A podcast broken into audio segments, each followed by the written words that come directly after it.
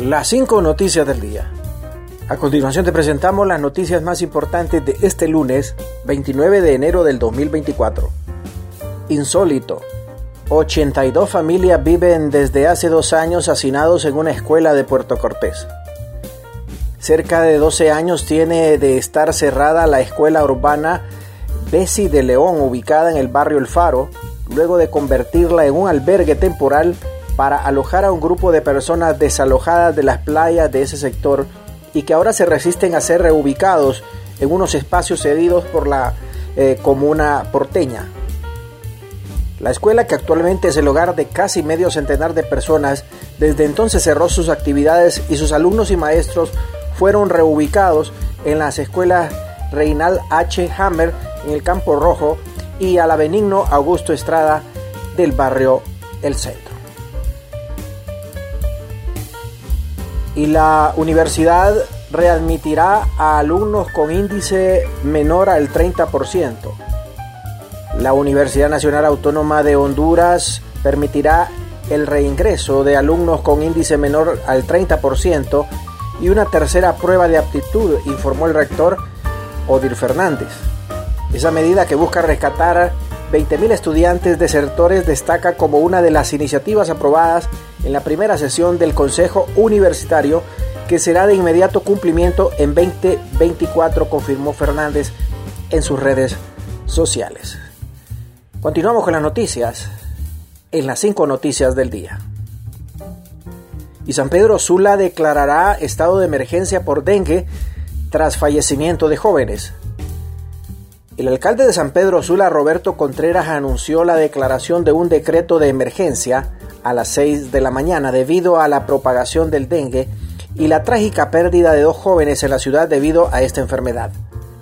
El edil informó que se desplegará un equipo municipal compuesto por 100 personas encargadas de visitar todos los barrios y colonias con el objetivo de eliminar criaderos del mosquito transmisor Aedes aegypti. Además, se implementarán otros 100 trabajadores en grupos de fumigación. Fiscalía y Dirección Policial de Investigaciones inician investigación por muerte de empresario Jack Boto Asfura. La Fiscalía Local de Tela, conjuntamente con la Dirección Policial de Investigaciones DPI, iniciaron las indagaciones en torno a la muerte del empresario Jack Boto Asfura, quien fue encontrado sin vida el pasado domingo 28 de enero del 2024 en el asiento del pasajero de un vehículo tipo turismo que se hallaba cerca del edificio donde funciona el Ministerio Público. En este caso en Tela solamente se realizó el levantamiento para luego trasladar el cuerpo a Medicina Forense de San Pedro Sula con el propósito de efectuar la autopsia médico-legal correspondiente y otro análisis que servirán para esclarecer su muerte.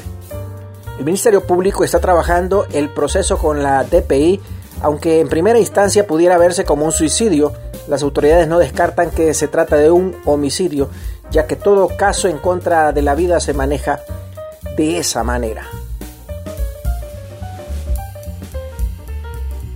Julio Navarro. Cinco partidos serán clausurados y dos se aprestan a debutar.